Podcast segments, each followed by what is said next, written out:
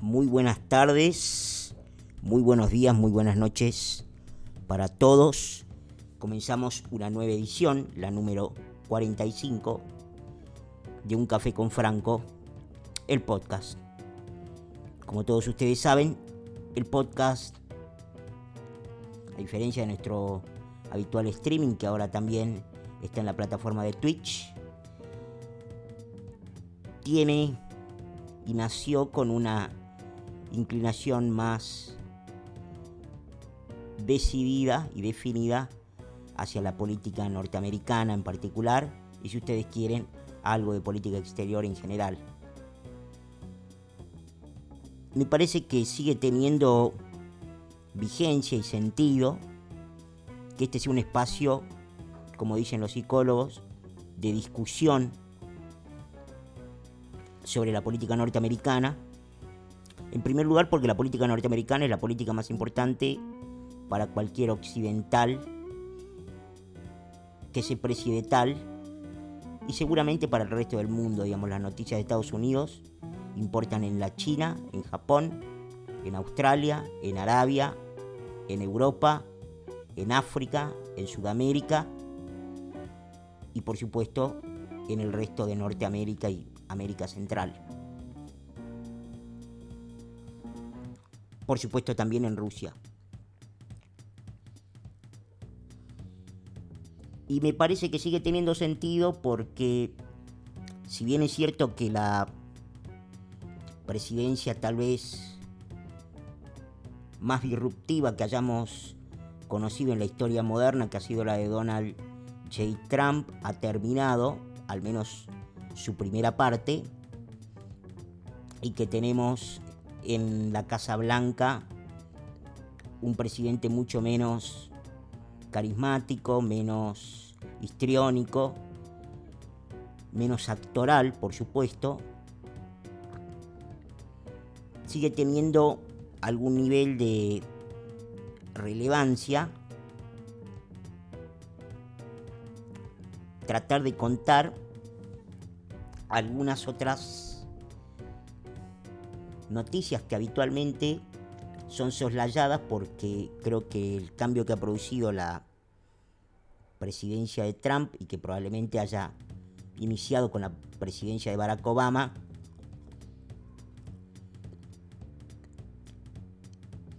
es un cambio fundamental respecto de la cobertura de los medios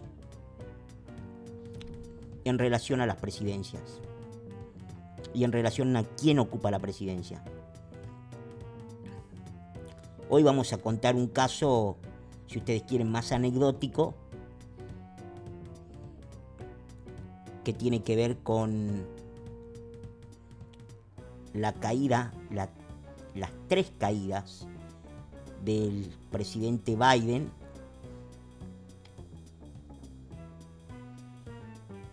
en la escalera del Air Force One cuando viajaba hace pocos días hacia la ciudad de Atlanta, en donde visitó, entre otras cosas, la CDC, que es el centro de infecciones y enfermedades más importante de los Estados Unidos y quien establece, digamos así, una guía para toda la nación, que como todo lo que sucede en la nación posiblemente más poderosa, seguramente la más poderosa militarmente hablando del planeta y una de las economías más importantes del planeta y probablemente la democracia más relevante de, Occidente a pesar del escándalo de la última elección, importa en todo el mundo. Lo que dice y lo que manda o lo que promueve la CDC tiene impacto en todo el mundo.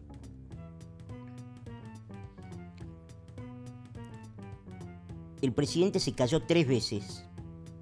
El presidente Biden, que ya superó el récord de Gerald Ford, siendo el presidente de los Estados Unidos en pasar la mayor cantidad de días sin dar una conferencia de prensa. Lleva más de 55 días sin hablar y creo que tiene programada su primera conferencia de prensa desde que asumió la presidencia el 20 de enero último para este próximo jueves 25 de marzo.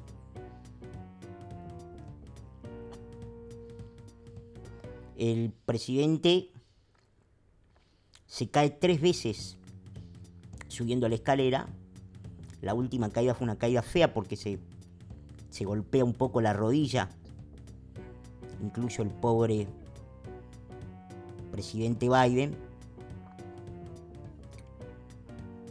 Y mientras tal vez el único medio que lo, además de haber estado, por supuesto, en todas las redes sociales, el único medio norteamericano que habló abiertamente del tema fue eh, la Fox News. Y después, por supuesto, algunos diarios como el New York Post y algunos otros. Mayoritariamente lo que hemos visto, sobre todo de la cadena emblemática, digamos así, el C5N, ¿sí? el C5N de Biden, que es la CNN, otra apodada Clinton Network News o Clinton News Network.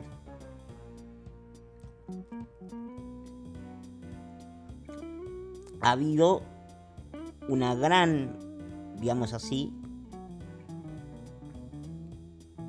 mirada hacia el costado de esto que pasó al presidente Biden y qué significa sobre su estado de salud y qué significa sobre su capacidad o su potencialidad para poder ejercer la primera magistratura de la principal potencia militar del mundo.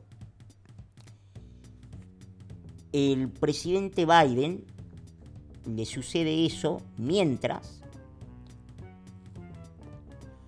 por ejemplo,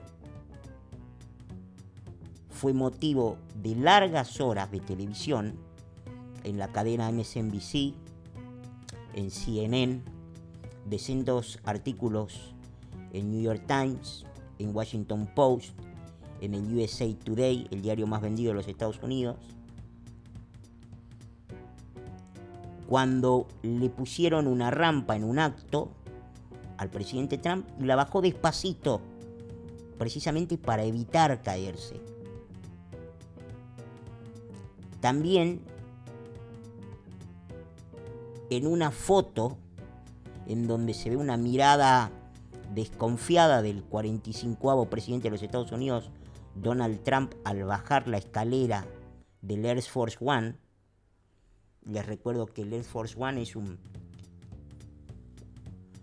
Boeing 747 y la escalera supone tranquilamente para cualquier persona normal cierto vértigo y una caída en esa escalera puede ser una caída compleja, sobre todo para personas de edad como lo era el presidente Trump. Recordemos que hasta la llegada del presidente Biden a la Casa Blanca, el presidente Trump fue después de Reagan el presidente más entrado en años en asumir la Casa Blanca. La CNN se preguntaba si, por ejemplo, el presidente Trump tenía miedo a las escaleras.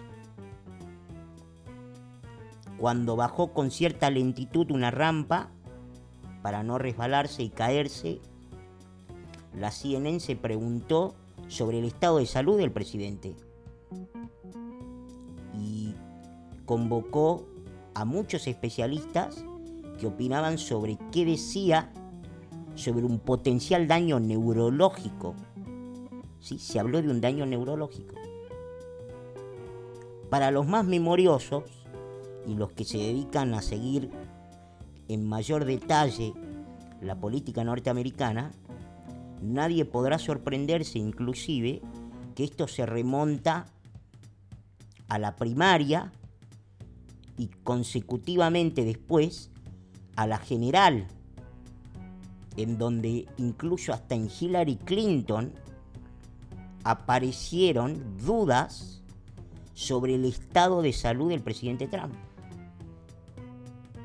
Hubo un momento de la campaña 2016 en donde se hablaba sobre el tax return del presidente Trump, tanto como de su physical medical review. En ese entonces apareció el médico que lo acompaña desde los años 80, desde el principio de los años 80, al presidente Trump y dijo en una típica afirmación de alguien que acompaña a quien después fuera el presidente de los Estados Unidos, dijo, Trump va a ser el presidente más saludable de la historia de los Estados Unidos, siendo fiel, insisto, a la grandilocuencia que ha acompañado siempre el modelo declarativo del presidente Trump durante toda su presidencia y durante su campaña.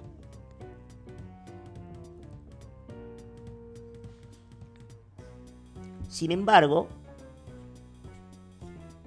y adentrándonos en la pregunta fundamental que tiene el episodio número 45, el de hoy, sobre lo que está sucediendo y sobre lo que están contando o lo que no nos están contando, o de lo que no se cuenta demasiado si ustedes quieren.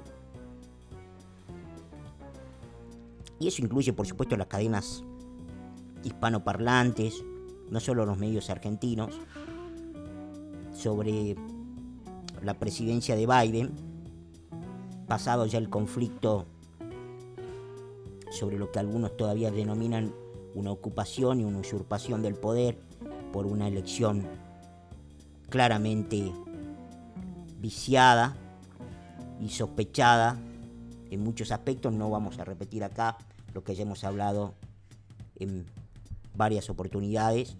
Ustedes ya saben y está por demás explicitada cuál es la posición basada en un montón de irregularidades evidentes que tuvo el proceso electoral del 3 de noviembre de 2020.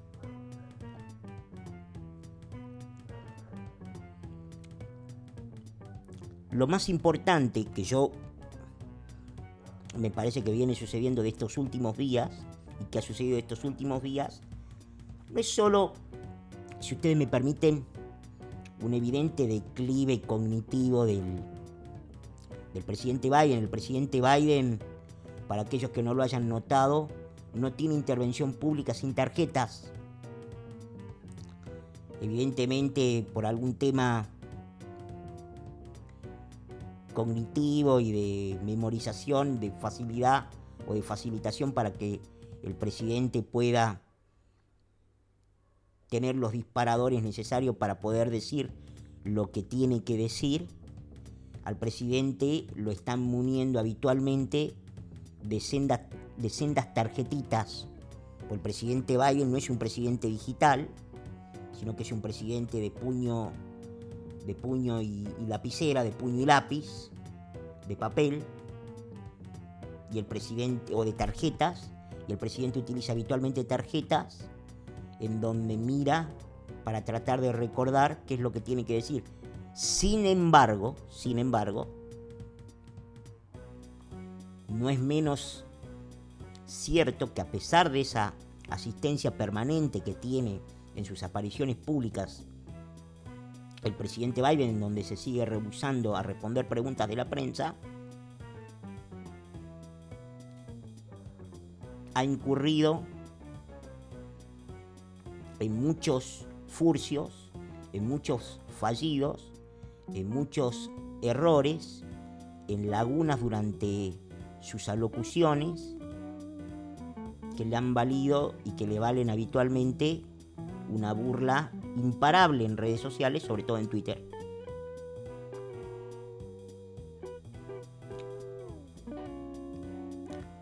Pero la semana pasada, diría yo en los últimos 10 días, hay dos hechos que me interesan marcar de lo que viene sucediendo en la presidencia de Joe Biden, el presidente número 46 de los Estados Unidos. La primera es que su primera intervención, su primera aparición, corregimos a quien mencionara o pensara si había o no cadena nacional. Estados Unidos no hay cadena nacional en general. Lo que sí hay son declaraciones como la que hizo hace aproximadamente 10 días el presidente Biden en horario central del este, lo que permite que más o menos de punta a punta en todos los usos horarios de los Estados Unidos, que tiene tres usos horarios distintos, más o menos agarre a buena parte de la población en sus casas comiendo o por comer para que puedan escuchar qué es lo que el presidente tiene para decir. El presidente en esa intervención, su primera de prime time,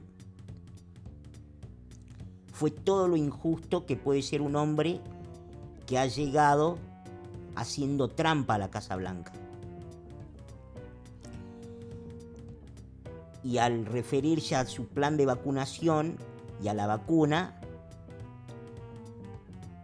se ha olvidado rápidamente, como lo ha hecho ya de tantas otras promesas de campaña, como por ejemplo la que no iba a subir impuestos, la de que por ejemplo no se iba a meter con el fracking, la de que por ejemplo no iba a intervenir sobre la producción y la independencia energética conseguida durante la presidencia del presidente Donald Trump,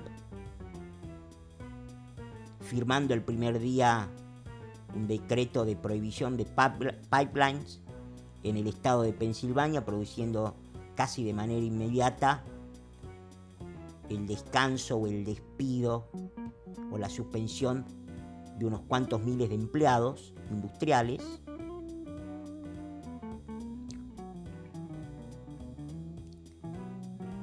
Sino que el presidente dijo que él venía a curar y venía a unificar los Estados Unidos Sabemos que eso siempre es más una expresión de la política y una expresión de los políticos que poco tiene que ver después con la realidad y con lo que los políticos terminan haciendo, porque dividir es reinar en política y tal vez en todo lo demás.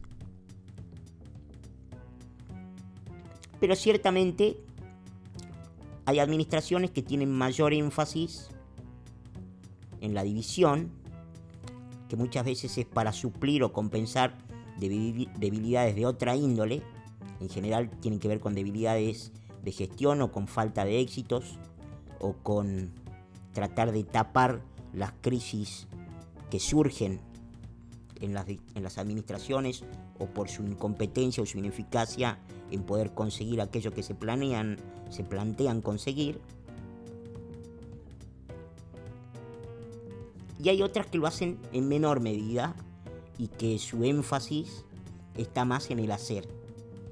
Uno puede decir con total claridad que los primeros tres años, sobre todo los primeros tres años de la presidencia de Trump, mucho más énfasis, o mayor, el mayor énfasis estuvo centrado en la capacidad de conseguir logros, ¿sí? en la capacidad de tener resultados, en la capacidad de poder cumplir con aquello con lo que el presidente Trump hizo campaña, que fue under budget, ahead of schedule.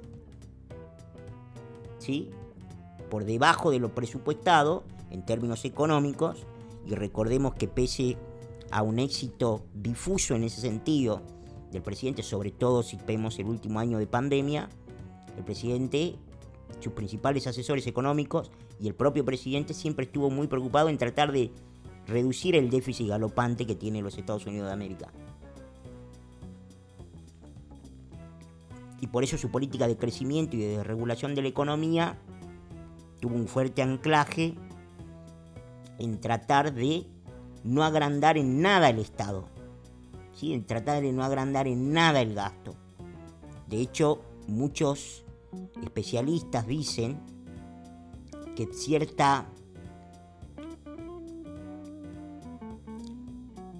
deuda que hubo con el ambicioso plan de infraestructura con el que había llegado el presidente Trump a la Casa Blanca estuvo directamente vinculado a que el presidente estaba tratando de morigerar lo más que se podía la expansión del gasto. Insisto en este punto, el 2020 es un año totalmente anómalo, con lo cual es muy difícil y sería injusto, gobierne Trump o gobierne quien gobierne, meterlo en el mazo del resto de la administración.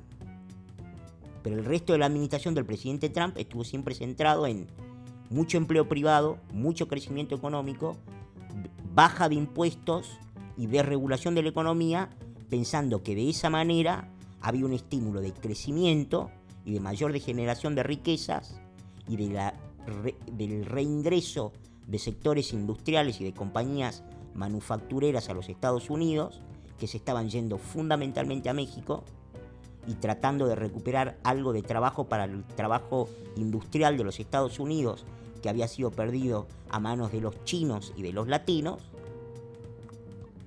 y en consecuencia de esa manera reducir muchos de los gastos, incluso sociales del Estado. Tanto en el Joint Session, que tampoco hizo, no hay, piensen ustedes lo siguiente, no hay Estado de la Unión desde que comenzó, para esta época, ¿sí? para esta época, en el 2017 el presidente Trump ya había hecho el Estado de la Unión, en lo que se llama el Joint Session el US Congress Joint Session, que es como se llama el primer Estado de la Unión de un presidente entrante a la Casa Blanca. Tampoco lo ha hecho Biden y hasta donde he podido mirar últimamente no tiene fecha todavía. Es otro de los casos en donde la pandemia sirve de excusa para todo. Es más difícil, eso sí, para el presidente Biden poder justificar que no hay conferencias de prensa porque hay pandemia. Pero aparentemente se ha encontrado la forma de que pueda dilatarse el joint session so pretexto de que hay pandemia. El presidente que dijo que iba a venir a unificar y a curar las heridas que había en los Estados Unidos, por ahora no se ve en nada de sus actos, en donde se ve una desenfrenada vocación por desarmar todo lo que había hecho el presidente Trump, incluso en contra de su propia, de su propia imagen, sin ir más lejos en lo que está haciendo al sur, en el borde sur de los Estados Unidos, en donde hay técnicamente en estos momentos, incluso ya reconocido, no solo por los gobernadores de Nuevo México y de Texas, sino por sendos medios demócratas, algo así como una crisis en el Southern Border. Crisis creada pura y exclusivamente, tal vez en tiempo récord, en lo que podemos decir hoy es el primer parecido con el presidente de la Nación Argentina, Alberto Fernández, en tiempo récord ha creado una crisis no heredada, más bien lo contrario. El presidente Trump, o la administración del presidente Trump, había pagado el costo político de tomar una medida muy poco simpática de efectivamente avanzar con el muro y de tener una fuerte política migratoria en la cual no hay rechazo del inmigrante, no hubo más deportaciones de inmigrantes ilegales que las que tuvo el presidente Obama, que valga la pena recordar, es el presidente de los Estados Unidos que más inmigrantes ha deportado en toda la historia de los Estados Unidos sino que le había dejado la puerta para la puerta abierta, diría yo, para terminar de solucionar otro problema, como el de la vacunación.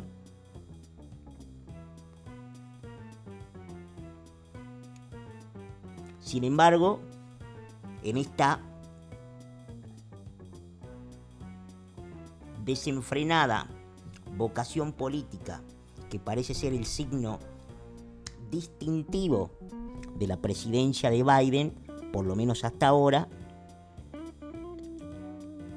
se ha generado o se ha auto-infringido un problema que no tenía sobre la enorme cantidad de problemas que ya tienen los Estados Unidos. Estados Unidos todavía tiene, se estima, unos 10 millones de desempleados nuevos solamente generados por la pandemia. La cantidad de desempleos nuevos a raíz del virus lanzado por China llegó a 21 millones. La presidencia de Trump recuperó casi el 50% de la cantidad de empleo de la cantidad de, de empleo perdido a raíz del COVID-19.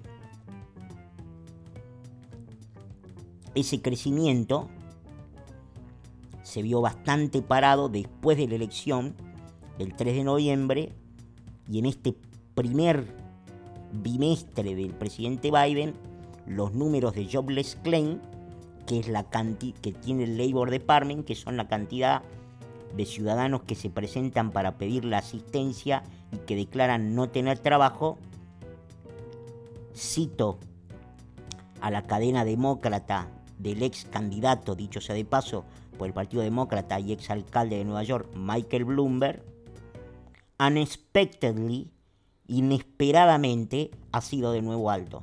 Y el último jueves hemos tenido creo que los números más altos desde principio de marzo, lo cual muestra una dificultad impensada del gobierno de los Estados Unidos para poder robustecer y hacer la B, digamos así. La economía que le deja Trump a Biden era una economía que estaba haciendo una clara B, un rebote, una B corta. Y el presidente Biden, con decisiones insólitas y con el anuncio de que probablemente va a, tiene un plan ya de en ciernes, un plan impositivo que va a aumentar impuestos como no se hacían desde el año 1993, sumado a lo que por ejemplo la cadena Fox ya llama Biden Border Disaster, ¿sí? el desastre de la frontera que tiene Biden, la administración del presidente Biden, están generando más bien una dificultad, más una administración que dicho sea de paso, dice que tiene apuntado su administración sobre la ciencia, que sus decisiones, en lo que sería nuestra segunda, dicho sea de paso, nuestra segunda similitud con el gobierno de Alberto Ángel Fernández, y estoy hablando de cuestiones políticas, no de rasgos de personalidad, ¿sí? De decisiones de política pública, de cosmovisiones del gobierno de lo que el gobierno es, de lo que debe ser, de lo que está haciendo y de la praxis en la ejecución de la política pública y de la función del Ejecutivo. Sin embargo, el presidente Biden se manifiesta reacio a promover lo que incluso en países europeos que vuelven a recaer en elecciones más provistas de miedo que de evidencia científica, en confinamientos totalmente excesivos y que la gente, dicho sea de paso, tampoco aguanta más. Pero el presidente Biden va todavía más lejos y ni siquiera, ni siquiera es capaz de manifestarse fuerte y firmemente a lo que la ciencia le ha dicho que es no hay razón para que los colegios estén cerrados, no hay razón para interrumpir la presencialidad de los alumnos en las escuelas. Una de las últimas declaraciones públicas del presidente Biden, sin ir más lejos al respecto, ha dicho, no me siento listo para pedir que todo el mundo abra las escuelas. La diferencia en ese sentido con el presidente Trump, con su antecesor, es fundamental y sustantiva porque el presidente Trump se pasó desde abril del año pasado, desde abril del 2020, pidiéndole a todo el mundo que reabran los colegios. Y advirtiendo sobre algo que en la Argentina y en otros países de América Latina hemos visto no sin dolor, no sin, una, sin un crecimiento exponencial de gente comiendo de la basura. El presidente Trump probablemente ha sido de los pocos líderes del planeta que dijo el remedio no puede ser peor que la enfermedad. Apuntando sobre la dificultad y los efectos, perdón, los efectos colaterales y extremadamente negativos que tienen los confinamientos y las cuarentenas.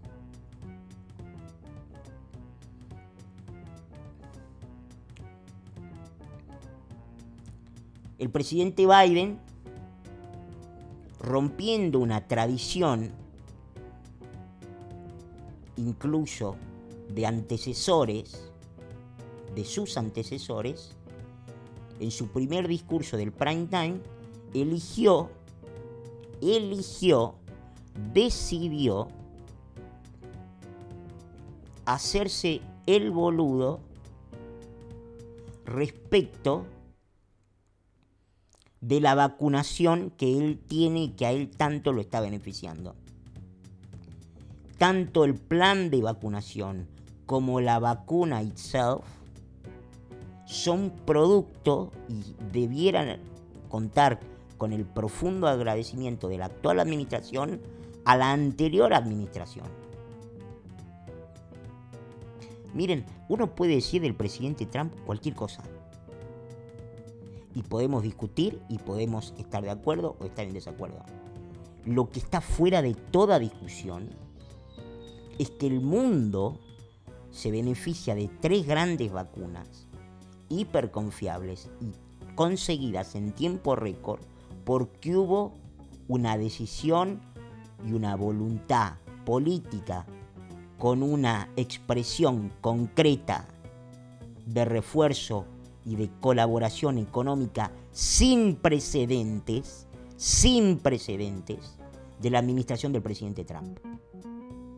Y quiero hacerle un gran subrayado a esto, porque sigo viendo médicos, especialistas, expertos y periodistas, incluso en la República Argentina, que se refieren al expresidente Trump como un antivacuna, como un negacionista, como alguien que manejó pésimamente mal la pandemia. Pues bien, lo que yo tengo para decir, que se lo dije incluso al periodista y abogado Pitón en su momento, es que el presidente cerró antes que ninguno las fronteras, hoy medidas sin discusión cuando la toman incluso sin fundamento muchos presidentes del mundo, incluso la Argentina, y fue acusado de xenófobo, incluso por quien hoy es presidente. El que hoy es presidente de los Estados Unidos, Joe Biden, dijo que el presidente Trump, cuando el 20 de enero decidió suspender los vuelos entre China y los Estados Unidos.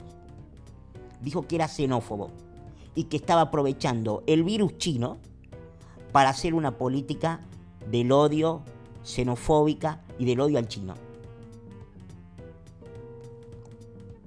Eso lo dijo el actual presidente de los Estados Unidos. No es Marcelito Longobardi, que es una figura mínima y irrelevante, ¿sí? ¿Se entiende? el presidente de los Estados Unidos. El actual presidente de los Estados Unidos. Toda la comunidad científica, toda la comunidad científica,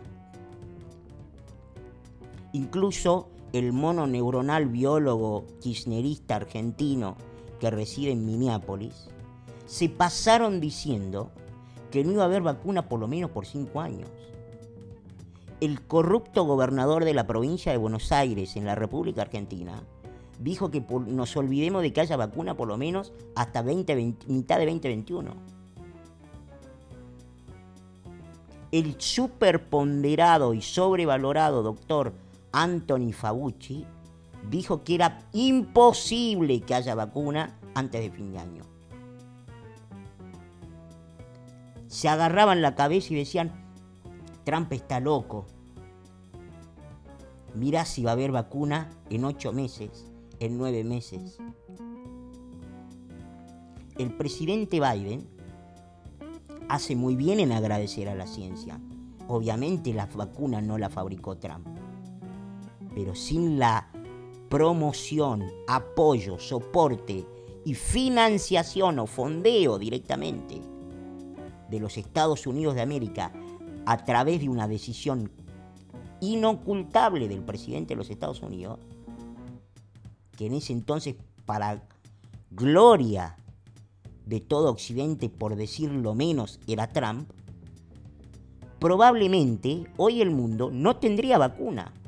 O probablemente estaríamos viendo qué hacemos con la vacuna rusa o qué hacemos con la vacuna china.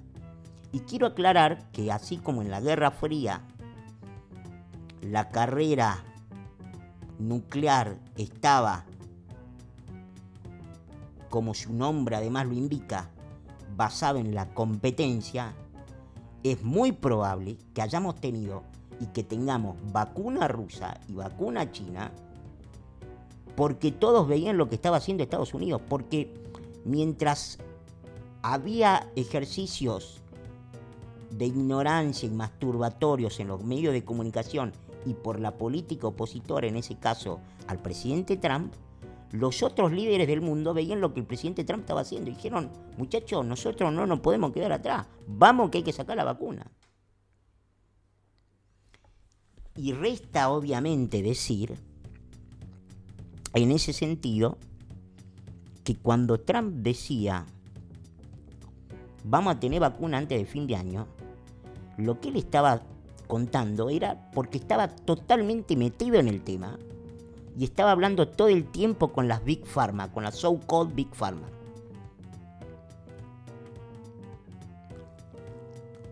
De hecho, si ustedes me permiten una digresión, a mí me llamaba mucho la atención cómo repetidamente en los discursos del presidente Trump aparecía una y otra vez la expresión, o mejor dicho, no la expresión, la mención del presidente, del expresidente Trump sobre Johnson Johnson. Estaba totalmente metido. Bueno, el presidente Biden decidió, en un acto de ingratitud sin precedentes, ignorar que tiene vacuna gracias a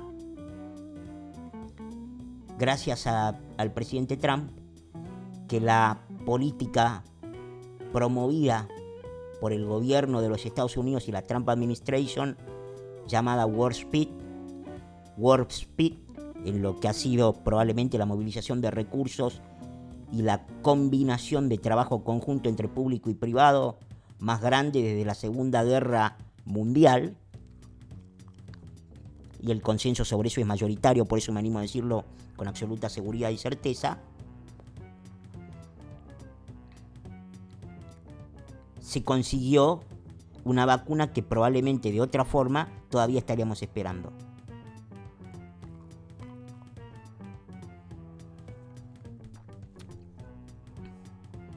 Por último, en lo que sería tal vez la tercera coincidencia, la semana última, en la otra intervención pública destacada por su nuevo error, el presidente 46 de los Estados Unidos, Joe Biden incurrió en el siguiente furcio, que lo presenta Biden, eh, lo presenta Hannity con mucha ironía, en donde dice más o menos, habría, alguien le tiene que recordar al presidente Biden que ahora él es el presidente. Porque el presidente Biden dijo por enésima vez, President Harris, refiriéndose a su vicepresidenta, y esto a los argentinos les recuerda mucho, como la que manda y como la presidente de los Estados Unidos y él como el vice. Muchos dicen es un exceso de corrección política. Te lo puedo tomar una vez, tantas veces. Te lo puedo tomar si es solo de Biden. También tuvo un exceso de corrección política Kamala Harris al autodenominar este gobierno como la Harris Administration. ¿O es que Biden no aguanta? ¿O es que a Biden lo sacan antes de que termine el año? ¿O es que a Biden lo sacan antes de que termine el mandato? ¿O es que Biden dura, pero no gobierna, como Alberto? Esto decía Hannity el 19 de marzo. Someone might just want to remind Joe that he's the president now. Somebody might want to whisper that in his ear before he goes out publicly again. Now, when President Harris and I took uh, a virtual tour of a vaccination center in Arizona not long ago. Esa es una vez. Esta es la última vez. Esta es la última vez. Pero no son todas las veces. Esta es la última vez en la cual el presidente Biden dice que él no es el presidente, sino que quien preside es Harris. Hannity lo sigue bromeando y pone más videos. took it to instill public confidence in the vaccine. President-elect Harris Harris dice. ¿Sí? President-elect Harris. Seguimos. reason. Harris-Biden administration is going to Harris-Biden administration. relaunch that effort. a Harris administration together with Joe Biden La que habla, la que ustedes acaban de escuchar, es la ex senadora, devenida ahora presiden- vicepresidente de los Estados Unidos, Kamala Harris, diciendo, lo pongo de nuevo porque es muy gracioso, diciendo Harris, de Harris Administration. Fíjense cómo corrige el error posteriormente. administration together with Joe Biden administration together with Joe Harris administration Is going to relaunch that effort. Va de nuevo. Harris administration together with Joe Biden as the president of the United States the Biden Harris administration Corrige. Corrige. Es difícil aceptar y pensar que en Estados Unidos esté pasando algo así como una reiteración de lo que vemos ya ahora con total claridad en la República Argentina. Pero es mucho más difícil pensar que un hombre con todas las debilidades, deficiencias y dificultades que uno percibe para resolver cosas mínimas que tiene que hacer un presidente en público, para, lo digo jocosamente, para tropeza- que se tropieza con su administración, es realmente difícil pensar que esté a cargo. Dejo para otros y para la posteridad y para más adelante la conversación sobre si Kamala Harris es Obama y entonces este es efectivamente, como muchos llaman, el tercer gobierno del presidente Obama.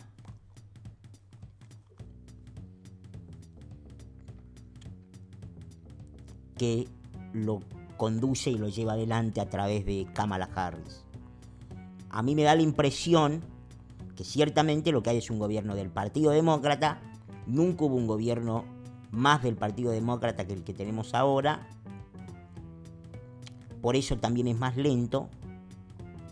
Es posible, de todas formas, entender que el gobierno, que los gobiernos demócratas en general suelen ser menos de actos y son mucho más de, de cositas cool, de detallecitos, del videíto. El otro día vi el videíto en donde Biden hace un video, obviamente todo armado, con una madre que ahora va a recibir 5.400 dólares etcétera, etcétera, etcétera. Pero da la impresión, se desprende de las propias palabras del presidente Biden, que él no controla el gobierno. Se desprende de los actos de Biden, que es un hombre muy incapacitado para ejercer el gobierno. Y se desprende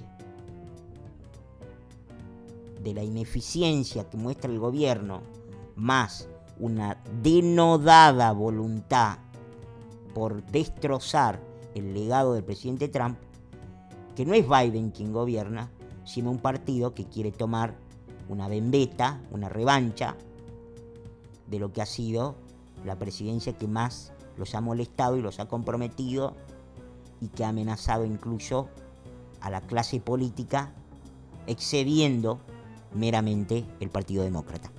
Señores, señoras, amigos, amigues, un día volvimos, mientras escuchamos de fondo un helicóptero, que no es el Marine One, y nos despedimos hasta la próxima vez cuando tengamos el episodio número 46 de esto que es un café con Franco, el podcast. Ustedes ya saben, tienen también ahora la aplicación uncafecito.app barra un café con Franco, en donde pueden comprar su cafecito, dejar sus mensajes, los leo todos. Chao, gracias.